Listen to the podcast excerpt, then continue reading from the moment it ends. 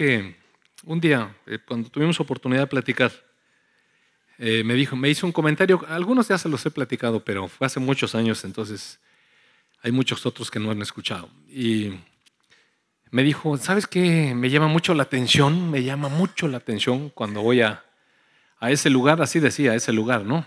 Le costaba un poco trabajo decir la iglesia. Eh, decía, cuando voy a ese lugar, ¿sabes qué me llama la atención? Cómo toda la gente de ahí está bonita. Y, es que sabe que, mire, la presencia de Dios en nuestra vida hermosea nuestro rostro, amados hermanos. La paz de Dios cambia las arrugas por, por no sé, una, una transmisión de paz y, de confianza y de bondad. Entonces, eh, pues gracias a Dios que está en nosotros y nos va transformando. Así es que esa es la clave. Si usted quiere verse mejor, pues llénese más de Dios, ¿verdad? Amén. Así aunque, como dice Choche, se le caen uno los músculos, se le cae la panza y todo. Pero de todas maneras nos vemos bonitos. Ay, muchas gracias, mi amor. Imagínese usted esto. Wow.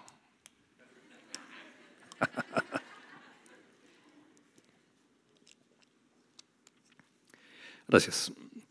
Ok, vamos a empezar eh, con una oración. Amado Padre, bueno, hermoso es alabarte. Qué hermoso, Señor, poder disfrutar de tu presencia. Qué hermoso, Padre, poder hablar contigo y, y sentirte y saber cómo tú recibes nuestro cántico de adoración, nuestras alabanzas, y cómo nos hablas, Señor, y cómo nos das confianza de que nuestra vida está en tus manos, de que dependemos de ti, que tú nos cuidas que tú nos proteges, que tú tienes buenas cosas para nosotros. Padre, gracias. Ahora, Señor, disponemos nuestro corazón a tu palabra. Queremos eh, saber más de ti, Señor. Nos disponemos. Que tu Espíritu Santo, Señor, traiga entendimiento, revelación, sabiduría y que se arraigue profundamente, Señor, lo que tú vas a hablarnos al corazón. En el nombre de tu Hijo Jesús. Amén. Fíjese que pensaba yo abrir con un pasaje que, está en el Evangelio de Mateo, pero en este instante eh, eh, siento que mejor voy a hablar, eh, voy a abrir de otra manera.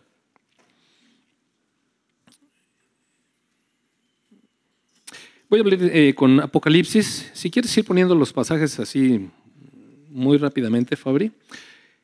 está en Apocalipsis capítulo 1, verso 1 Dice, la revelación de Jesucristo que Dios le dio para manifestar a sus siervos las cosas que deben suceder pronto. Eh,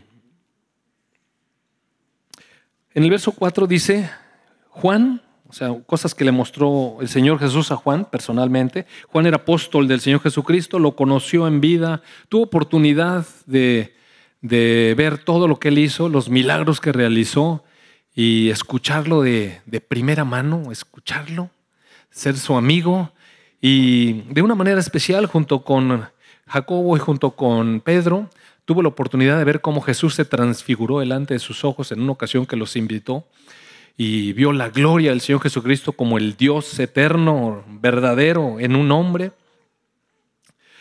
Y con toda esta amistad, de todas maneras, el Señor le prometió o se comprometió con Juan de seguir con él eh, todos los días de su vida. Y Juan, estábamos viendo ayer, mi esposa y yo, cómo fue que murieron todos los apóstoles. Sabe que a todos los martirizaron, a todos los mataron, a todos los persiguieron. Y Juan no escapó de esto, lo quisieron matar los romanos. En un lugar vimos que, eh, como les decía ya alguna ocasión, lo quisieron coser, lo metieron en un caldo y le pusieron lumbre, pero no se murió.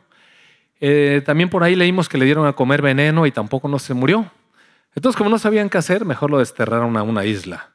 Y ahí dijeron, pues ahí, para que ya no le esté diciendo a nadie nada a Jesucristo. Pero estando en la isla, el Señor Jesucristo se le apareció.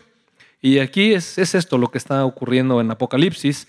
El Señor Jesús aparece al apóstol Juan y le comunica cosas. Y entonces Juan, en el capítulo 1, verso 4, dice, Juan, a las siete iglesias que están en Asia, Gracia y paz a ustedes del que es y que era y que ha de venir, y de los siete espíritus que están delante del trono, y de Jesucristo, el testigo fiel, el primogénito de los muertos, el soberano de los reyes de la tierra, al que nos amó y nos lavó de nuestros pecados con su sangre. Y él nos hizo reyes y sacerdotes para nuestro Dios, su Padre. A Él sea gloria e imperio por los siglos de los siglos. Amén. Y nos comunica que eh, viene, un día va a venir con las nubes y todo ojo le verá, todo ojo le verá, y los que lo traspasaron y todos los linajes de la tierra harán lamentación por él. Sí, amén. Y el Señor Jesús le dice, yo soy el alfa y la omega, principio y fin, dice el Señor, el que es, el que era, el que ha de venir, el todopoderoso. Entonces en el verso 10 dice Juan, yo estaba en el Espíritu en el día del Señor, un domingo, y oí detrás de mí una gran voz como de trompeta que decía, yo soy el alfa y la omega, el principio y el último. Escribe en un libro lo que veas y escríbelo a las siete iglesias que están en Asia, pone el nombre de las iglesias, y dice que él volvió su vista para ver la voz que hablaba, y cuando vio cuando se dio cuenta, vio siete candeleros de oro y en medio de los siete candeleros a uno semejante al Hijo del Hombre. Recuerde usted que Jesús siempre se identificó como, el Hijo del Hombre, pero tenía un vestido de una ropa que llegaba hasta los pies y estaba ceñido por el pecho con un cinto de oro. Su cabeza y sus cabellos eran blancos como blanca lana, como nieve, sus ojos eran como llama de fuego y sus pies semejantes al bronce bruñido refulgente como en un horno, y su voz como estruendo de muchas aguas. Y tenía en su diestra siete estrellas, de su boca salía una espada aguda de dos filos, y su rostro era como el sol cuando resplandece en su fuerza. Dice Juan que cuando lo vio cayó como muerto a sus pies. Oiga, él estaba acostumbrado a ver a Jesús, eh, el amigo, el buen pastor, el cordero manso, humilde. Ese era el Jesús que él conocía. Pero ahora se presenta el Señor Jesucristo en su majestad, en su gloria, y él se cayó como muerto. Y dice que puso su diestra sobre él, le dijo, no temas, no temas. Yo soy el primero y el último, y el que vivo. Y estuve muerto, mas he aquí que vivo por los siglos de los siglos.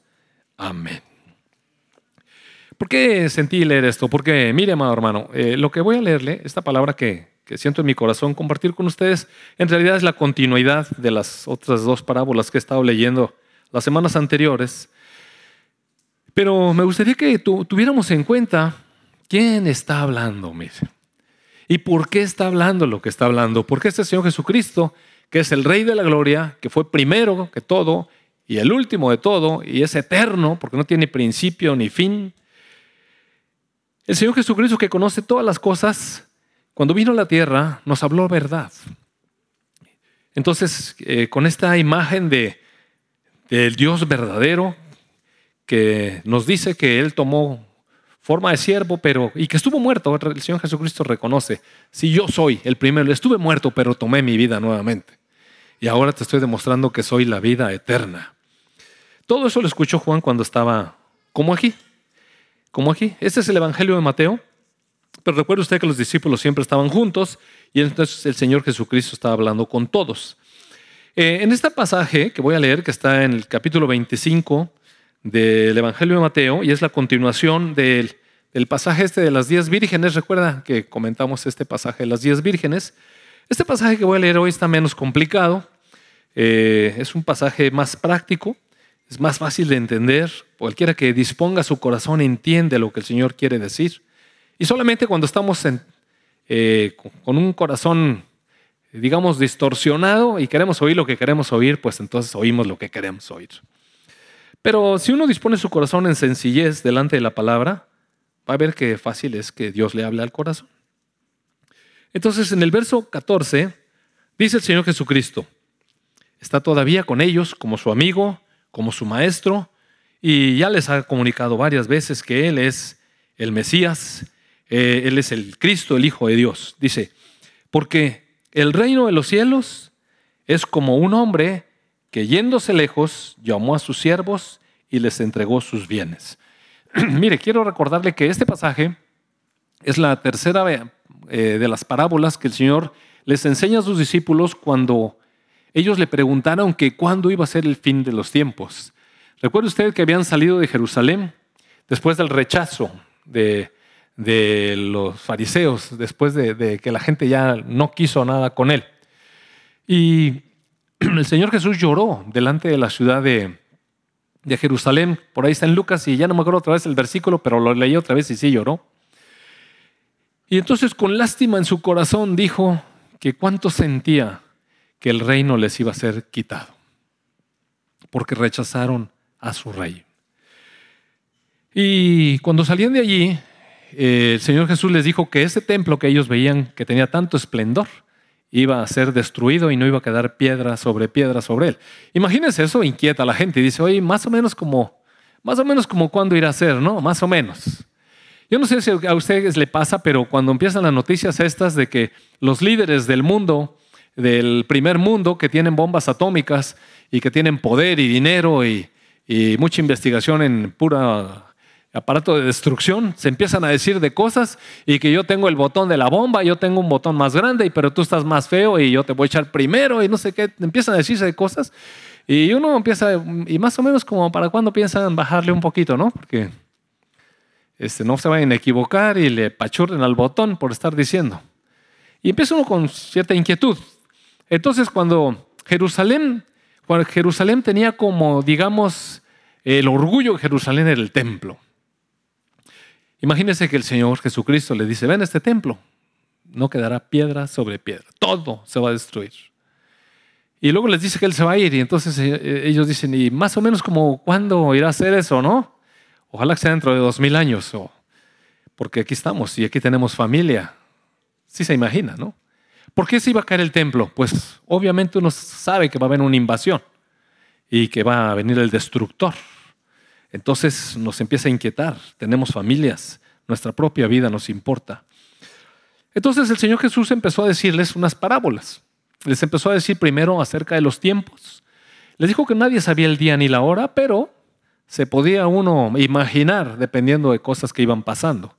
Íbamos a escuchar de guerras y de rumores de guerras y de temblores y de desastres y de pestes y enfermedades y cosas así de, de orden mundial. Y todo eso eran solamente principio de dolores. Y mire, lo hemos visto a través de los siglos, las guerras, pero especialmente la Primera y Segunda Guerra Mundial. Y la que se avecina. Y la que se avecina. ¿Sabe que un general ruso en estos días, eh, eh, él fue, digamos, secretario de la defensa ahí en Rusia, que no sé cómo se llama ese cargo ahí, pero ya se me olvidó, pero más o menos equivale a eso.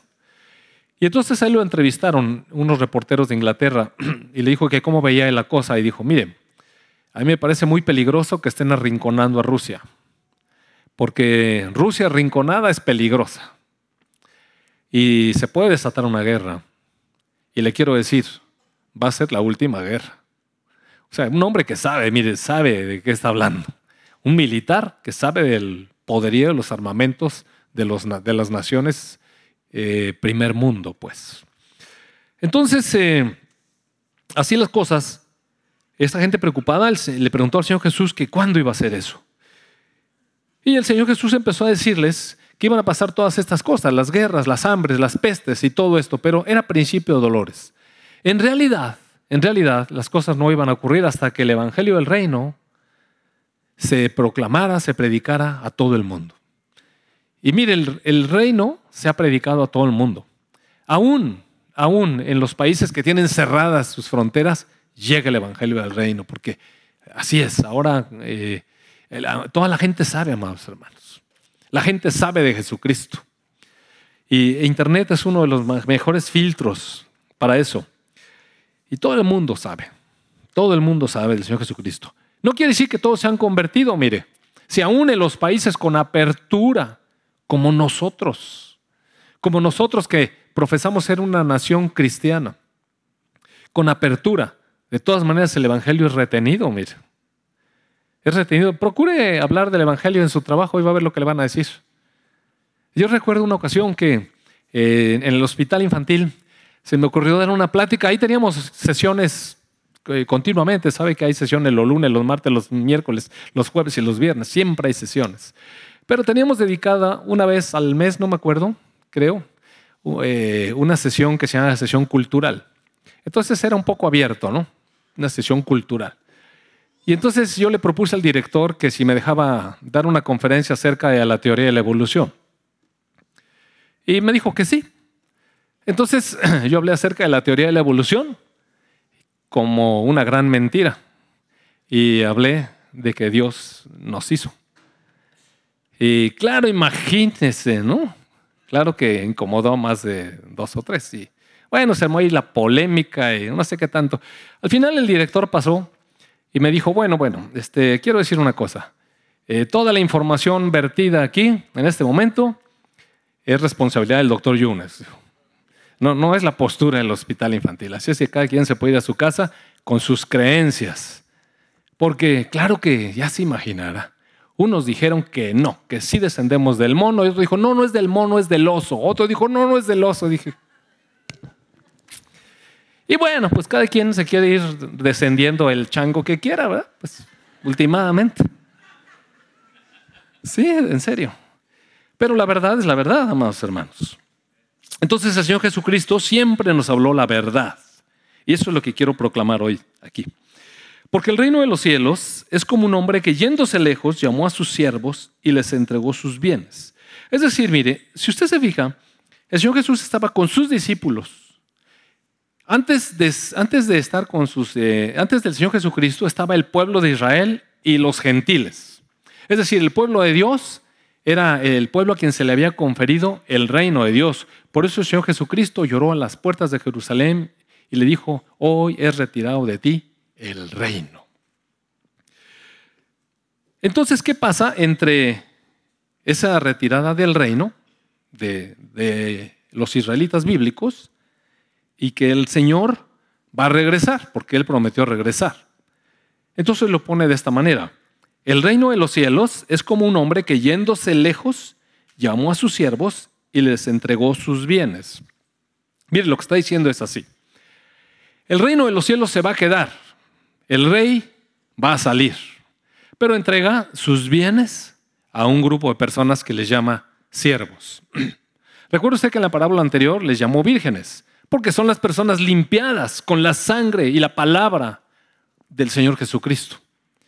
Pero en ese momento le dice que va a dejar a sus siervos, porque también somos sus siervos, recuerde usted. Él es el Adón, el amo, y nosotros somos los esclavos, los siervos. Entonces, mientras que el Señor Jesucristo se va lejos y regresa, hay un periodo, una dispensación, se llama, digamos, en un lenguaje un tanto así como menos coloquial, una dispensación de donde está el reino de los cielos. Y ese reino de los cielos, ¿a quién le fue encomendado? A la iglesia, mira. La iglesia en este momento contiene el reino de los cielos. ¿Por qué? Porque los únicos que consideran a Jesucristo el rey, ¿quiénes somos? Pues nosotros. Nosotros. Si usted va al mundo y le habla de Jesucristo, algunos van a reconocer que fue un buen maestro, un gran maestro.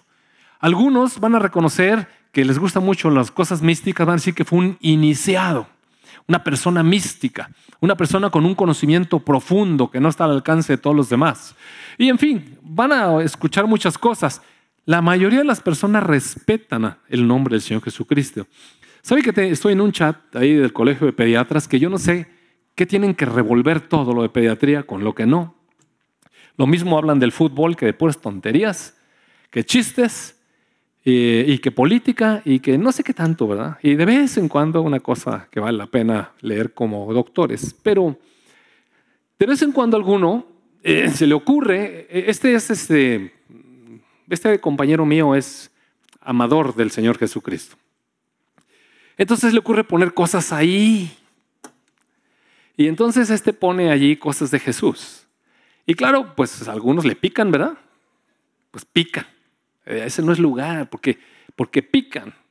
La gente no quiere oír. Bueno, no, a lo mejor sí es lugar, dice que prediques a tiempo y a destiempo. La cosa es que él pone, pero a mí me, no me gusta mucho porque dice la palabra que no eches tus perlas a los cerdos, con todo respeto para mis compañeros. En serio. Es que mire, si usted pone, dice que ellos se vuelven contra uno y lo despedazan y pisotean las perlas. Y a mí no me gusta que pisoteen. Entonces hay uno que siempre está poniendo resistencias ahí al nombre de Jesucristo y, no le gusta y pone, ¿no? Pero en una, en una ocasión hace poquito que puso otra, otra de sus notas, este, este que siempre echa dice, pues sean como, como Jesús, el gran Jesús, ese que siempre lleva la contra, dijo, sean como Jesús. Y bueno, este, aún así, mire, dentro de la gente que, que, no es, que no es creyente, el nombre de Jesucristo, mire, es que no es tan fácil de atacar el nombre de Jesucristo porque su vida es un ejemplo. Es un ejemplo de moralidad para los incrédulos, de menos, de integridad. Y solamente los que realmente están en contra, pero casi son, son religiosos, ¿se fija? Los que están realmente en contra de Jesús son gente religiosa, que tiene otra religión y que aparenta ser bueno y religioso. Si no, búsquele tantito y verá que se encuentra que entre los religiosos es donde se rechaza al Señor Jesucristo. Entonces el reino de los cielos está en la tierra a cargo de la iglesia, porque la iglesia es quien reconoce a Jesucristo como el rey y nosotros como los súbditos. Somos los únicos que queremos que se haga su voluntad aquí en la tierra. Somos los únicos que estamos interesados en escuchar su palabra y obedecerla, ¿o no? Somos los únicos que estamos agradecidos por su sangre y que reconocemos dónde estaría nuestra vida llena de pecado y de suciedad de no ser por la sangre del Señor Jesucristo y su limpieza y su amor. Y estamos agradecidos y, y estamos jubilosos de levantar su nombre y nos sentimos honrados y agradecemos su misericordia y su gracia. Esa es la iglesia, mire. Entonces este tiempo, esta dispensación se llama el reino de los cielos. Y el Señor Jesús dice, el reino de los cielos es como. O sea, nos pone un ejemplo. ¿Y cómo es esto?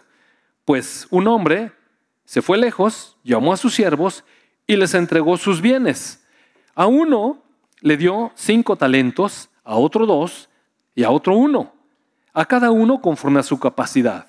Y luego se fue lejos. Y el que había recibido cinco talentos fue y negoció con ellos y ganó otros cinco talentos. Asimismo, el que había recibido dos, ganó también otros dos. Y el que había recibido uno fue y cavó en la tierra y escondió el dinero de su señor.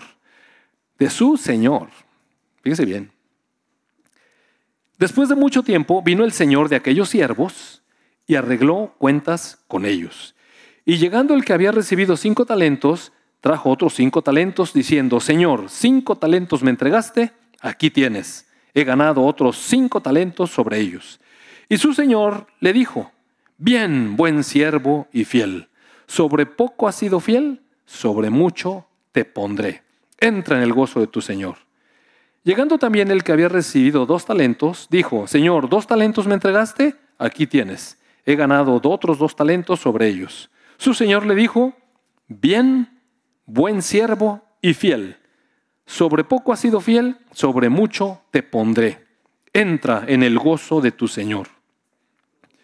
Pero llegando también el que había recibido un talento, dijo, Señor, te conocía que eres hombre duro, que ciegas donde no sembraste y recoges donde no esparciste, por lo cual tuve miedo y fui y escondí tu talento en la tierra. Aquí tienes tu talento. Respondiendo su Señor, le dijo, siervo malo y negligente. ¿Sabías que ciego donde no sembré y que recojo donde no esparcí? Por tanto, debías haber dado mi dinero a los banqueros y al venir yo hubiera recibido lo que es mío con los intereses. Quítenle pues el talento y denlo al que tiene diez talentos, porque al que tiene le será dado y tendrá más, y al que no tiene, aún lo que tiene le será quitado. Y al siervo inútil, échenlo en las tinieblas de afuera, allí será el lloro y el crujir de dientes. Bueno, mire, la verdad es que yo siento que está claro lo que Dios nos está diciendo.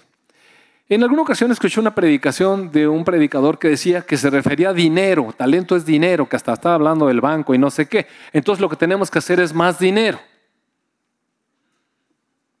Pues lo que le digo, cuando uno está de terco, pues oye lo que quiere. Pues sí está hablando de dinero, pero es un ejemplo. Y no está, dice, porque mire, ¿cuáles son los bienes? Vamos al verso 15. A uno le dio cinco talentos. Ah, no. perdón, el verso 14. Dice que llamó a sus siervos y les entregó sus bienes. ¿Quién es este, este hombre? ¿Quién es este hombre que yéndose lejos llama a sus siervos y les entrega sus bienes? ¿Quién es? Pues es muy claro que es el Señor Jesucristo. Él está hablando de Él mismo. Es ese hombre que llama a sus siervos y les entrega sus bienes. ¿Y cuáles eran los bienes del Señor Jesucristo, amados hermanos? ¿Cuánto dinero tenía? Mire, no manejaba dinero. Jesús se abstuvo de manejar dinero. La bolsa la manejaba un discípulo que se llamaba Judas. Él era el encargado de la lana. Entonces, ¿cuáles eran los bienes de este hombre que se fue lejos y dejó? Pues obviamente no era dinero. Lo que dejó eran sus bienes. ¿Y cuáles fueron los bienes del Señor Jesucristo?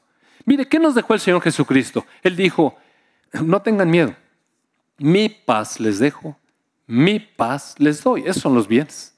La iglesia lo que tenemos son los bienes del Señor Jesucristo, esa paz que el mundo no puede dar, esa paz que el mundo no conoce. Esos son los bienes del Señor Jesucristo. ¿Qué más nos dejó el Señor Jesucristo? La verdad de su palabra. Todas estas enseñanzas es la verdad de la palabra revelada. Eso es los bienes del Señor Jesucristo. Su misericordia, su amor. ¿No nos dejó su amor? ¿No nos dejó su espíritu? ¿No nos dejó su vida? ¿No nos dejó la iglesia en nuestras manos? ¿No nos encargó que nos hiciéramos cargo de los hermanos menores? ¿No nos encargó? ¿No nos encargó de llevar el Evangelio a todas partes? Las buenas nuevas de reconciliación. ¿No esos son los bienes del Señor Jesucristo? ¿No vino a eso a reconciliar al mundo con el Padre? Mire, esos son los bienes del Señor Jesucristo.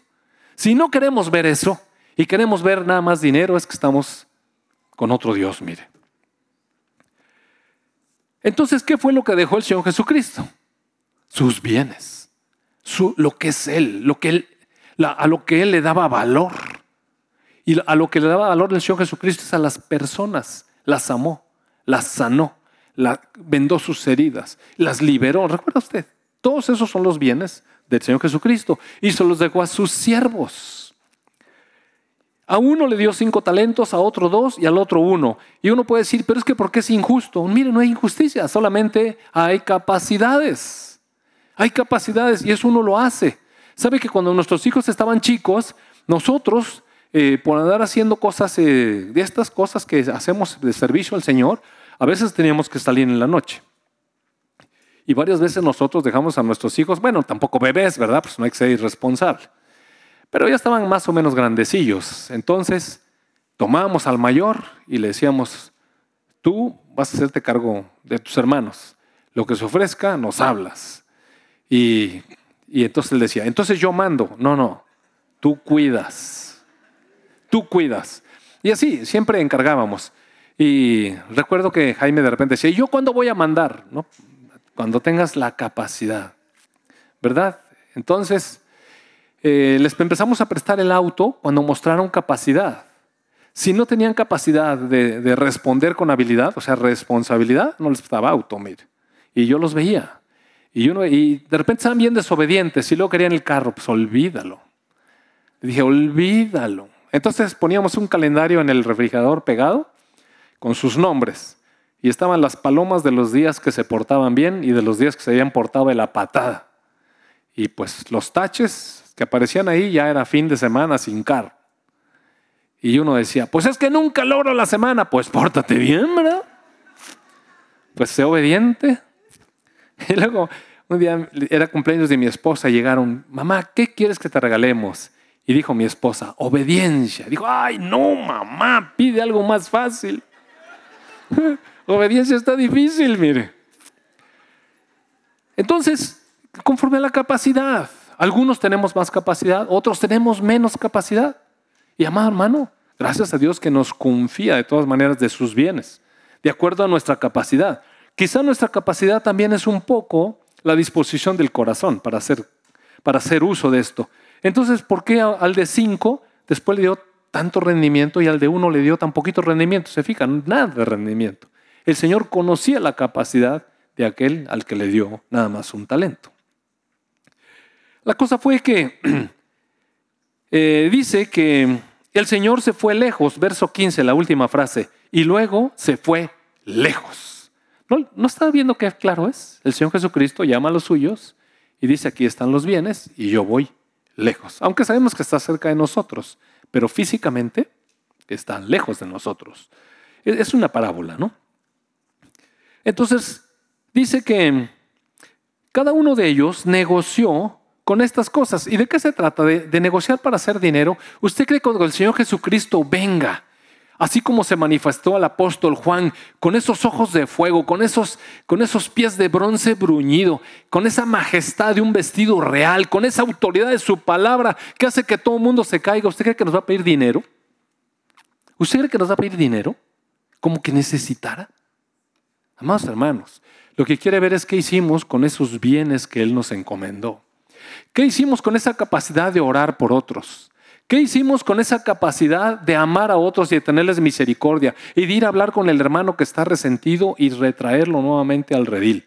¿Qué hicimos con, con compartir con alguna persona que está pasando por unas malas la palabra de la palabra de esperanza, la palabra de aliento, la palabra de reconciliación con Dios? ¿Qué hacemos cuando vemos que alguno está enojado con otro y cómo le hablamos? O le decimos, no, hombre, sí, la mera verdad. Y dice, no, yo nunca haría eso, ¿no? Nomás platique con alguien en su trabajo y cuando le empieza a decir cosas de su jefe, a ver de parte de quién se pone.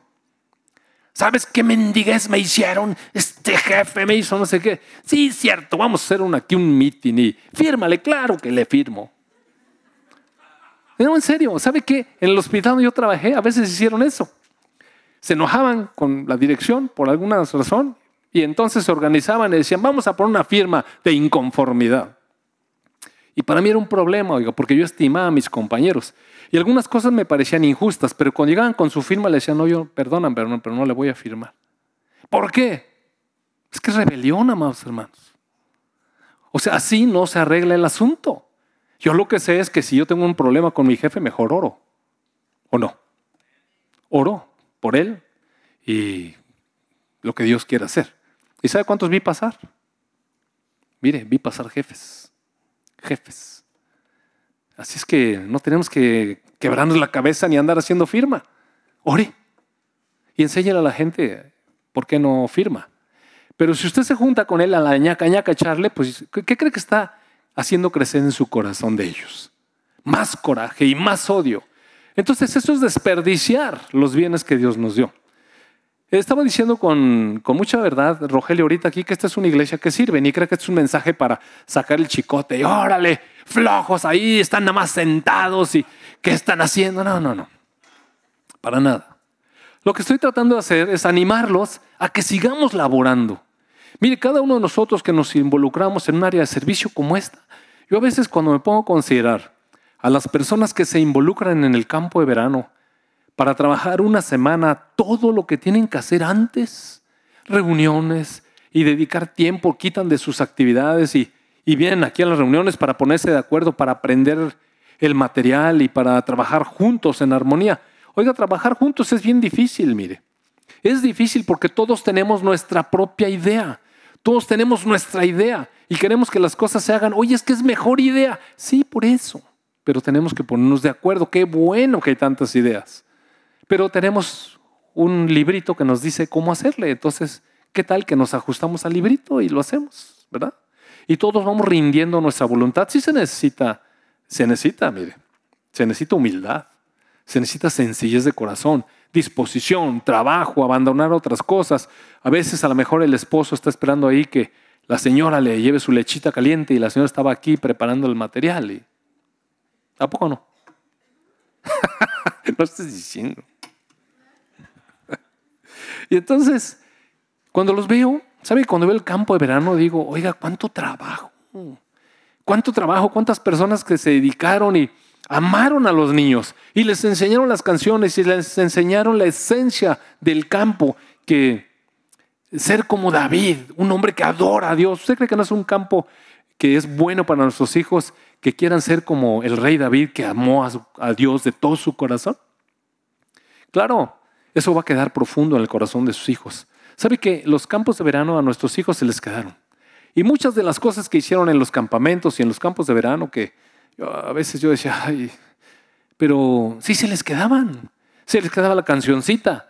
Y después, poco a poco, mire, la palabra de Dios sembrada en los corazones da fruto, amados hermanos. En su tiempo. No crea que su niño va a salir santificado y va a ser el niño súper obediente. No. No se desilusione. Mire, usted es igual. decía Choche, decía Choche.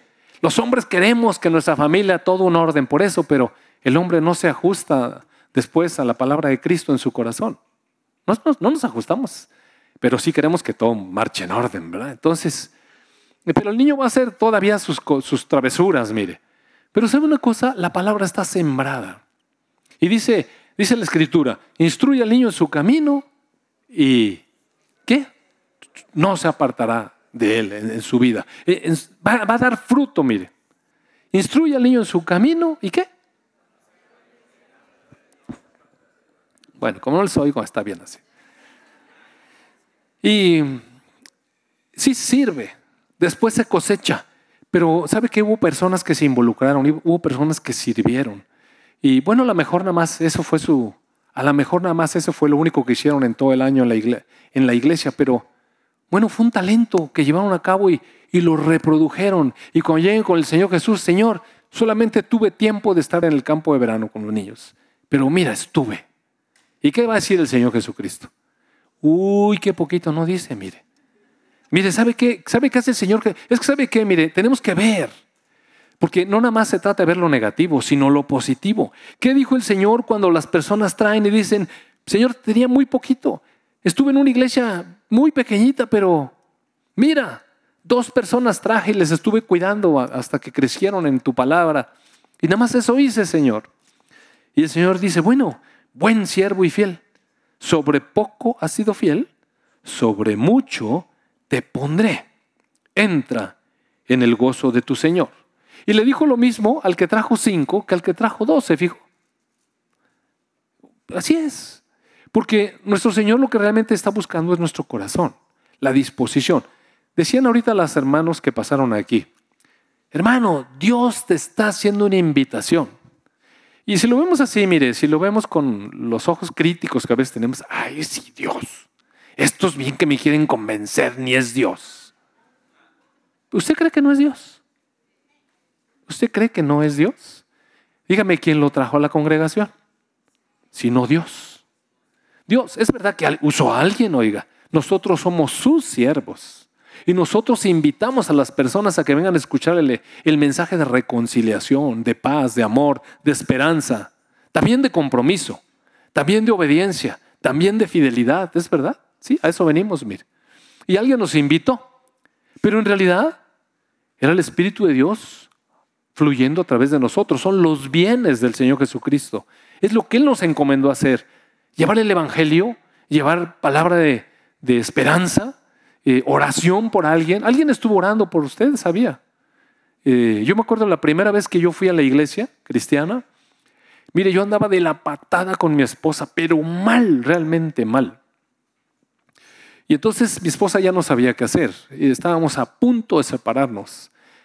Y entonces ella fue con, un, con una persona que, que conocimos porque tenía una librería cristiana y le pareció bien acercarse acercarse con este varón y él y su esposa atendieron a mi esposa y sabe una cosa, le dieron palabras de consuelo, le dieron palabras de sanidad, le dieron palabras de esperanza. Y recuerdo que mi esposa le platicó todo esto a este hombre y yo lo conocía un poco, ¿no? Y, y él me conocía un poco. Entonces dijo, este, ¿y qué vas a hacer con él? Le dijo a mi esposa. Dijo, pues bueno, hermana, vamos a orar. Y mi esposa dijo, ¿a orar? Bueno, mire, mi esposa no conocía el camino del Señor. ¿Vas a orar? ¿Y no le vas a decir nada? Dijo, no, vamos a orar, a orar, vamos a orar. ¿Te acuerdas, Carl? Y mi esposa se fue un poco frustrada, me dice, orar. Pero amados hermanos, orar es hablar con Dios, con aquel que puede quebrantar el corazón duro, mire. Y ya ni me acuerdo cómo estuvo, pero el chiste está en que un día yo caí a, a, una enseñanza que él estaba dando y empecé a escuchar la palabra y la palabra poco a poco me fue tocando y me empecé a admirar un poco a este hombre porque sus respuestas eran basadas en la escritura todas, todas. Y eso me, impresionó mucho. Y entonces yo aproveché, yo era una persona que me gustaba mucho preguntar, pero preguntar así retadoramente, desafiante. A ver, ¿por qué esto y por qué aquello? Y este hombre me decía, ¿tienes una Biblia ahí? A ver, hable, acá en Isaías 64. Yo no sabía ni dónde estaba Isaías. Entonces, todo revuelto. Y me dijo, ¿qué lees? Y cuando yo leía, oiga, la palabra me respondía a mi duda. Entonces, ¿quién me estaba hablando? Dios, mire. Me estaba hablando Dios a mi vida con su palabra. Y, y después me acerqué con él, ya más discretamente, así como Nicodemo con Jesús, ¿verdad? Un día así medio escondidas. Y le empecé a platicar que tenía muchos problemas en mi matrimonio y tantas cosas. Y, y le planteé mi situación. Y este hombre me empezó a hablar con la escritura, con la escritura. Y, Dios me quebró, amados hermanos. Entonces, ¿a qué va? Pues él tenía un fuerte en la oración y su confianza estaba en que si él oraba por mí, Dios iba a hablar a mi corazón. Y mire, así pasó. Y mi esposa y yo estamos aquí, gracias a Dios. Gracias a Dios. Estamos aquí, gracias a Dios. Pero porque alguien se invirtió, ¿ve? Después le puse una lata a este hombre, oiga, era una lata, la verdad me convertí en, en una lapa, así, una sanguijuela chupasangre. No, sí, en serio, de verdad. Cada vez que teníamos una pequeña dificultad, mi esposa y yo, iba y la acusaba con él. Mira, ya viste que me, que me dijiste, mira lo que ella dice, no sé qué. Y me decía, a ver, a ver, José Luis, José Luis, vamos a orar. En serio, así me decía, vamos a orar. Pero mire, empezábamos a orar y, empezaba a llegar la paz de Dios a mi corazón. Y, el león que llegaba ahí salía como gatito, tranquilo, me iba a mi casa otra vez. Y muchas veces fui, fui y bien enojado porque las cosas no estaban resultando y le reclamaba de Dios. Y vamos a ver qué dice la palabra. Y con siempre tenía un versículo, oiga. Y todas las veces me quitaba mis argumentos. Entonces, este hombre, mire, cosechó de mi vida. Y mira, ¿quién iba a pensar que iba a estar yo predicando? Tan latoso que era. Sí, en serio. Dice mi esposa que todo soy un poco latoso. Pero aquí estoy, amados hermanos. Y el Señor nos va llevando de gloria en gloria. Pero hubo una persona que escondió el talento, mire. Lo que está diciendo aquí es que todas las personas que son siervos, el Señor Jesucristo nos ha dado algo. Y yo no sé usted qué cosa el Señor le dio, pero yo agradezco mucho a las personas que se ponen en la puerta y solamente enseñan sus dientes los domingos. ¿Cómo está? Bienvenido. ¿Sabe que es como si el Señor Jesucristo nos sonriera? Hay una, hay una serie en Netflix eh, si ve Netflix, pues vea cosas que son provechosas. Hay una serie en Netflix que se llama La Biblia, ¿no la ha visto? Y entonces ahí, eh, allá al final, los últimos capítulos, habla, bueno, empieza, es la historia de todo, ¿no? Desde, desde el principio hasta, hasta el Evangelio en los hechos. Pero llega eh, un momento en el que ponen a un Jesucristo. Hay muchos actores que han representado a Jesucristo, pero me llamó la atención ese actor. ¿Sabe que siempre está sonriendo? Porque a veces pensamos que Jesús es así como que el aguado, ¿no? Caminando, diciendo más cosas así, religiosas. Y me gustó mucho, es muy agradable ver a un Jesús sonriente. Y pienso que el Señor Jesucristo es amable y sonriente. Y cuando nos ve, ¿cómo ves? Ah, bueno, qué padre, ¿no? Entonces, cuando llega uno a la iglesia y una persona le extiende la mano y le dice, bienvenido, y le sonríe, aparte de que ya lo invitó alguien por allá, otro, otro miembro del cuerpo de Cristo, luego aquí alguien le dice, bienvenido. Y después se siente uno por allá, mire, cuando uno llega de primera vez, trata de pasar un poco desapercibido y, ¿no? Y por allá. Y, de pronto alguien se para al frente y dice, a ver, las personas que vienen por primera vez nos gustaría saludarlas. A ver, levante la mano. Y no, pues lo único que no quería era que me vieran. Entonces, pero lo que queremos, mire, lo que no queremos es avergonzarle. Lo que sí queremos es hacerle sentir bienvenido y hacerle sentir que, si nos fijamos que usted vino y darle la bienvenida así entre varios y luego aplaudirle, qué bueno que vino, vino porque el Señor lo trajo, mire. Yo no sé si va a seguir viniendo, pero hoy lo trajo. Hoy lo trajo. Ahora, usted va a escuchar la palabra y puede hacer lo que quiera con ella. Mire, usted tiene su libertad, porque nuestro Dios sigue respetando nuestra libertad. Y entonces este hombre que hizo tan poco con el talento, ¿por qué hizo tan poco? Pues porque se le dio su gana enterrarlo, mira. ¿A poco no es libertad eso? Enterró el talento. Pero resulta que el talento no era de él, era de un dueño que esperaba ganancias, porque le puso sobre sus bienes. Entonces, eh, amados hermanos, el mensaje está muy sencillo, muy claro. Estoy muy agradecido con Dios porque nos puso en una congregación donde la mayoría servimos. Mire. Lo mismo el que está vendiendo por allá un disco y lo mismo el que recibe a las personas en la puerta, que lo mismo el que pasa y da un anuncio y nos anima. Y qué bonito, ¿no? Qué bonito servir. Lo mismo el que le enseña a los niños. Oiga, para mí, este, la verdad estoy tan agradecido con los maestros de los niños, con los maestros de los bebés, que venimos aquí el domingo y alguien se levanta con la disposición de meterse en un cuartito allá a cuidar bebés ajenos. Amados hermanos, ¿sabe por qué lo hacen? Por amor a nuestro Señor Jesucristo. Pero ese amor se, se, derrama todavía para amar a las personas que van a poderse sentar aquí a escuchar un mensaje que necesitan escuchar. Y todavía aman a los niños, mire, porque no maltratamos a los niños allá, los amamos. Y a los papás les tenemos paciencia. Y, algunos de sus niños, oiga, qué niños. No, en serio. Ni cree que se portan también sus niños. Pero de todas maneras los maestros no pierden el ánimo otra vez el otro domingo preparan la clase y vuelven a hablar con los niños, sembrando la palabra en su corazón. Esos son los bienes de nuestro Señor Jesucristo que se reproducen. ¿Y, qué vamos a recibir? Mire, ¿qué vamos a recibir? Del Señor Jesucristo, este todopoderoso, con esos ojos llameantes y que nos diga, bien, buen siervo y fiel. Sobre mucho te pondré porque fuiste fiel sobre poco. ¿Y qué es ese sobre mucho? ¿Qué es ese sobre mucho? Bueno, no es el tema de hoy, pero ya hablaré del milenio, cuando el Señor Jesucristo reine sobre las naciones con vara y con nosotros. Y nos diga, bueno, Carlos, como fuiste fiel en esto, te voy a poner ahí sobre Ucrania. ¿Qué te parece? Ah, pues ni se habla ruso, no te preocupes. El Espíritu Santo te dará lenguas y así, amados hermanos.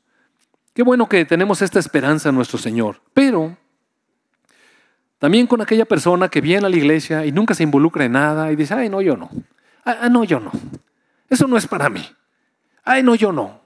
Oye, pero hay oración de varones en la mañana. Bueno, ven siquiera la oración en la mañana. Ay, no, no, yo no voy a andar yendo. Hay más cosas más importantes que hacer. Si voy a la oración a las 7, ¿a qué hora voy a ir a hacer ejercicio?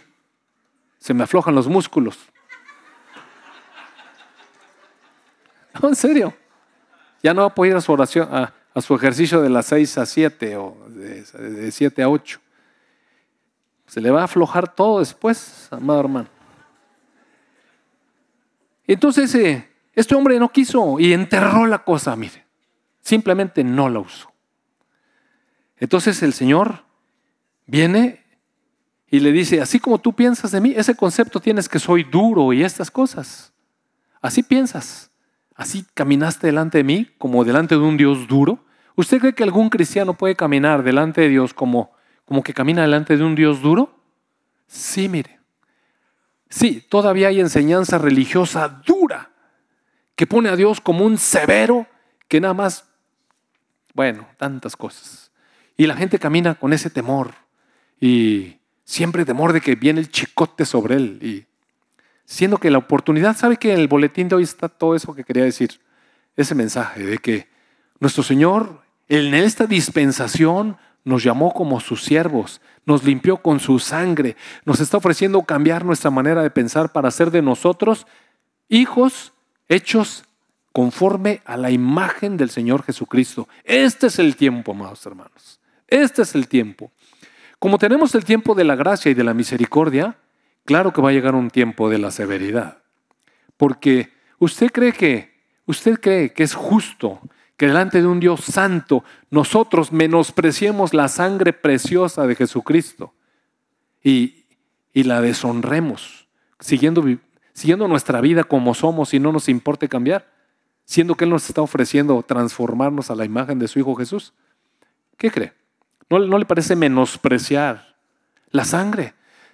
Y decimos, es que el Señor perdonó a todos. Sí, sí, el Señor perdonó a todos. Mire, vemos ahí una mujer adúltera que arrojaron a los pies de Jesús. ¿Mandé? ¿No?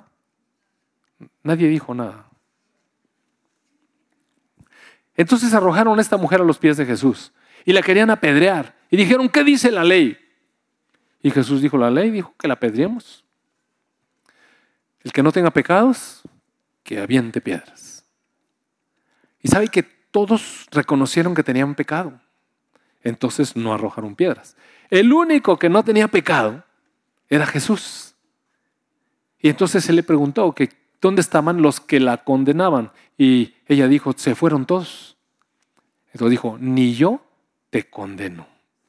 Él era el único que podía arrojar piedras, pero no condenó, porque el Hijo no vino a condenar al hombre, vino a que el hombre fuera salvo por él. Ese es ese tiempo, amados hermanos. Pero sabe una cosa, mire, levantó el rostro de la mujer y le dijo, vete y no peques más. No le dijo, vete y síguele dando vuelo a la hilacha, que al cabo que yo soy bien bueno. Y la próxima vez que te traigan, no te preocupes.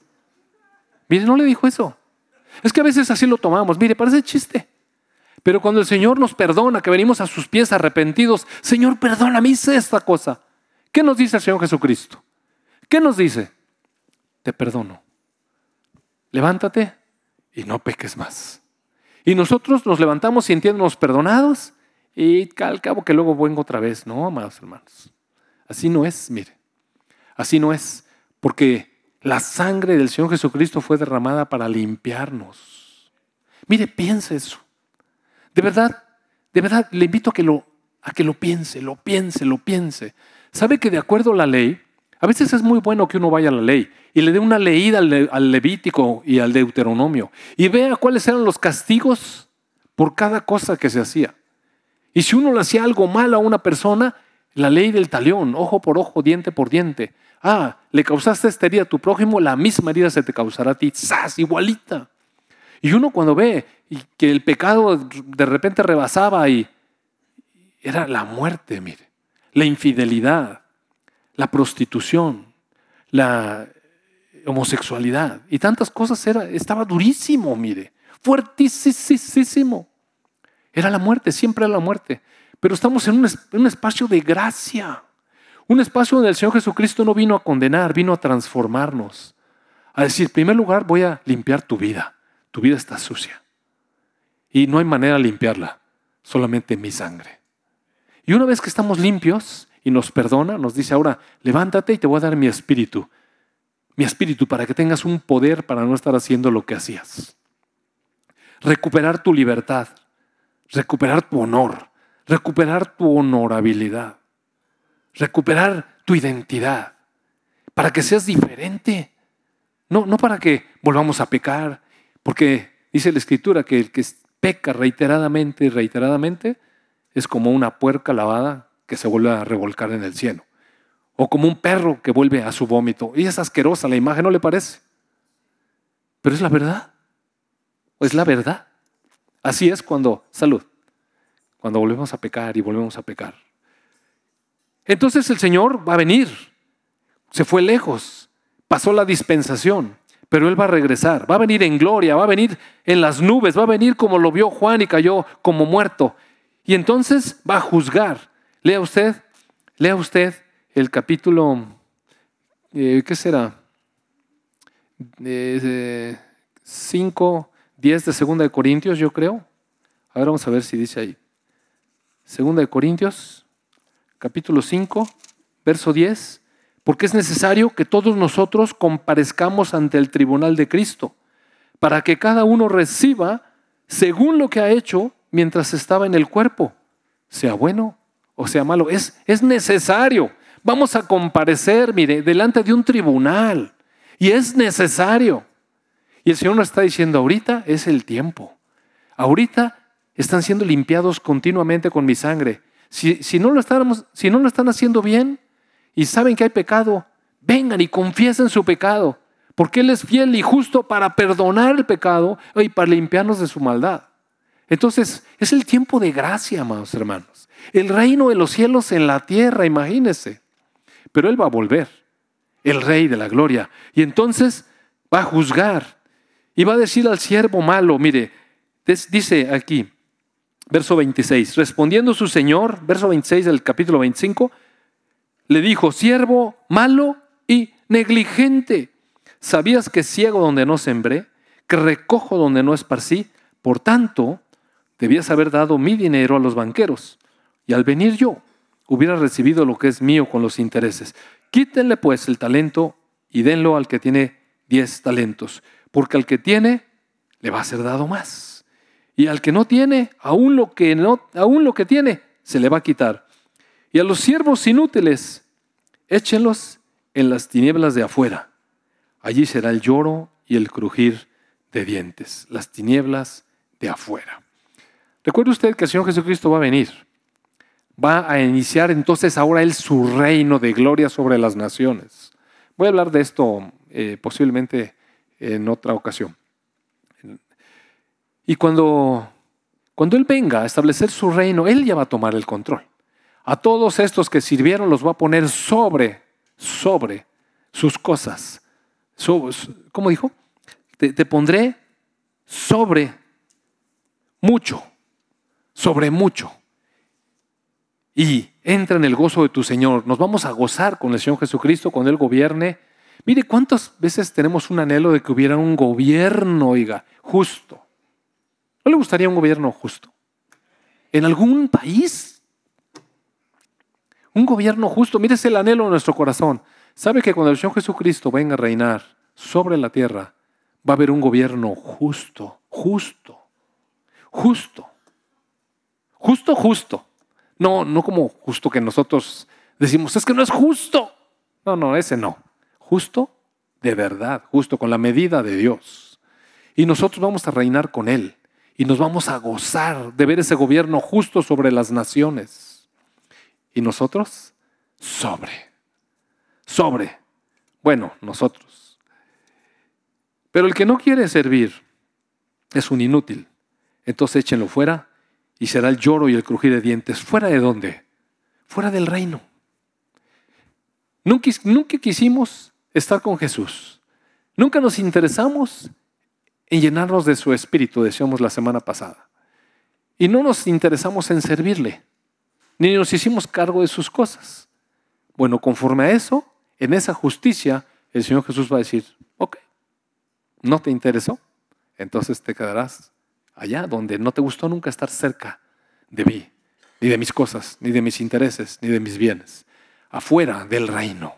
Allí será el lloro y el crujir de dientes.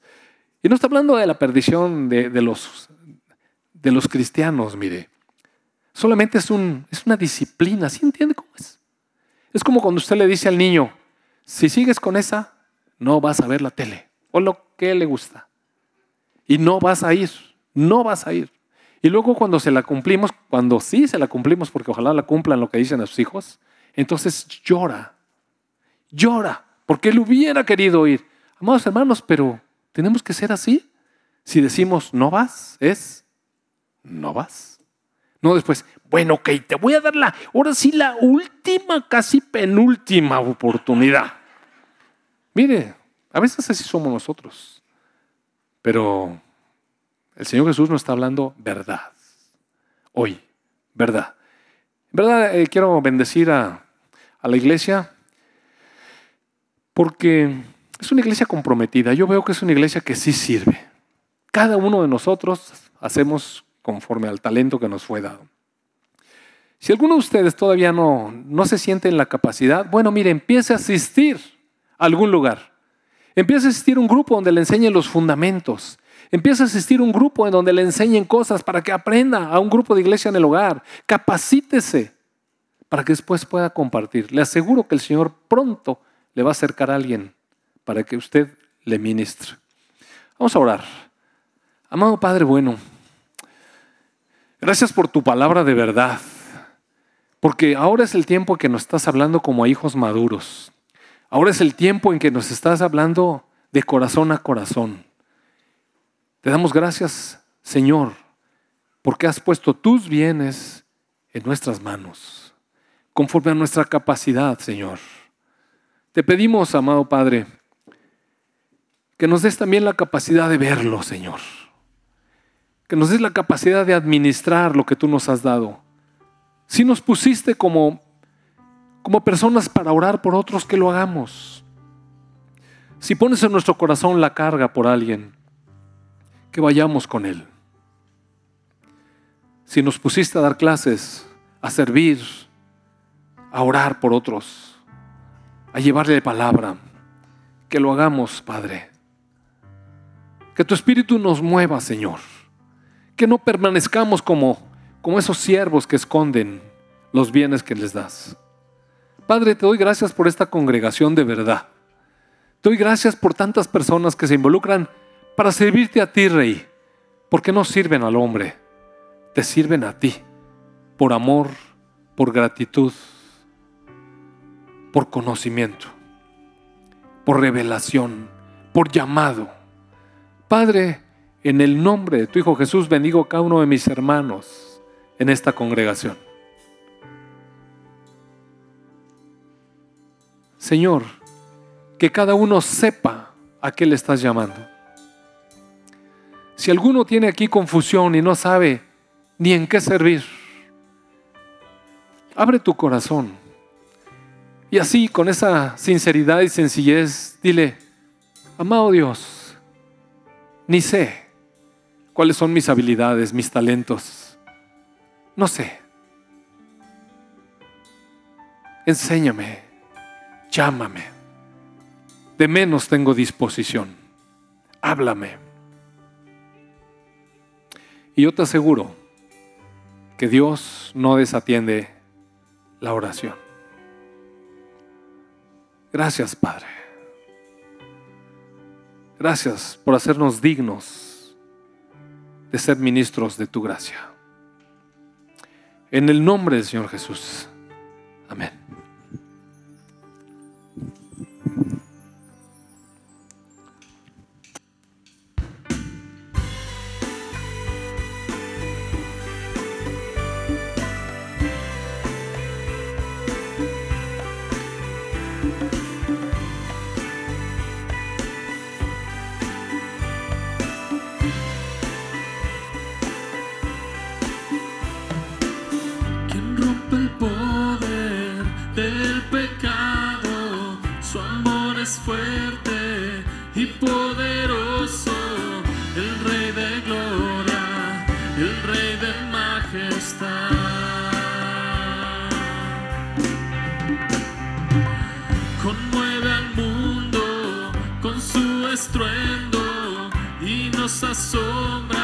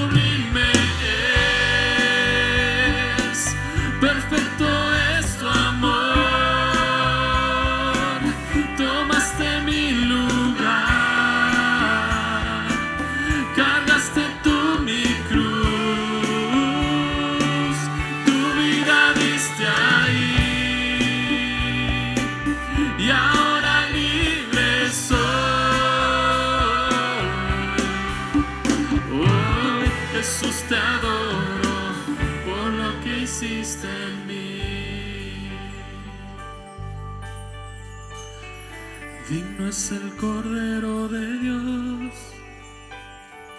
Digno es el rey que la muerte venció. Digno es el Cordero de Dios. Digno es el rey que la muerte venció. Digno es el Cordero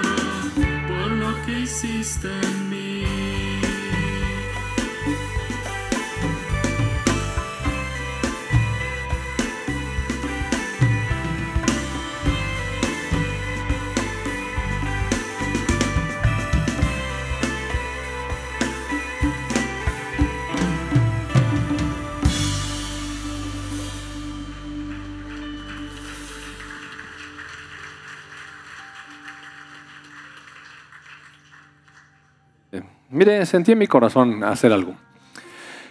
Eh, alguien oró por nosotros alguna vez y estoy muy agradecido que mi esposa, mi haya per- perseverado en la oración y haya orado por mí. Y cada uno de nosotros, alguien oró, mire, a veces fue nuestro papá, a veces fue nuestra mamá, a veces fue un hijo. Hay personas aquí que están porque sus hijos oraron. Entonces, eh, vamos a darle gracias a las personas que, que al menos hicieron esto por nosotros, que nos hablaron, que nos invitaron, que nos hablaron de la palabra. Y vamos a darle gracias a Dios por su vida. Y si fue su esposa o su mamá o su abuelita, quien sea, pero pues ore y dele gracias a Dios y bendígalo. Vamos a orar. Amado Padre, gracias porque usas a los miembros de tu iglesia para hablarnos, para levantarnos, para sanarnos, para comunicarnos tu palabra de verdad para invitarnos, Señor, para atraernos a ti. Gracias, Señor, por todas esas personas que oraron por nosotros. Gracias por quienes perseveraron en oración y fueron obedientes a tu palabra y se fijaron en nosotros. Gracias, Padre. Y bendígalos, bendígalos.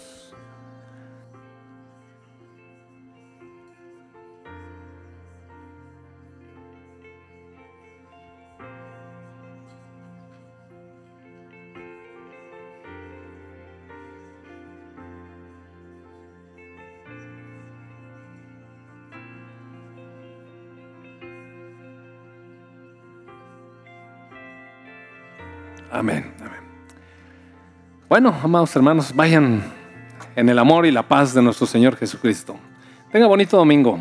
Dios le bendiga.